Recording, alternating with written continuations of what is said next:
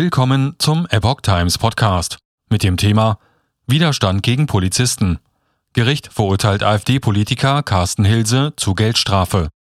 Ein Artikel von Epoch Times vom 10. März 2022.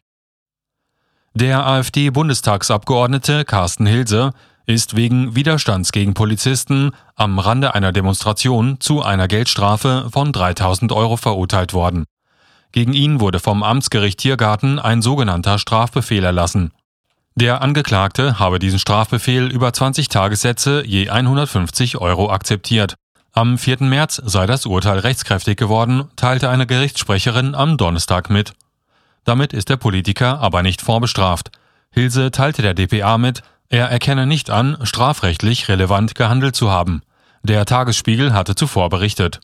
Hilse hatte laut dem Urteil am 18. November 2020 Widerstand geleistet, als Polizisten seine Personalien aufnehmen wollten, weil er am Rande einer Demonstration gegen die Corona-Regeln im Berliner Regierungsviertel keine Gesichtsmaske trug.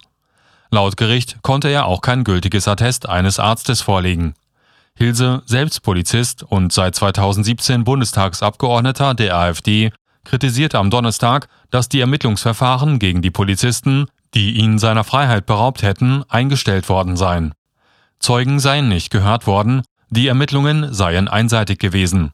Er habe den Strafbefehl akzeptiert, weil es bei einer Gerichtsverhandlung ein großes Medieninteresse gegeben hätte und er seine Familie schützen wolle.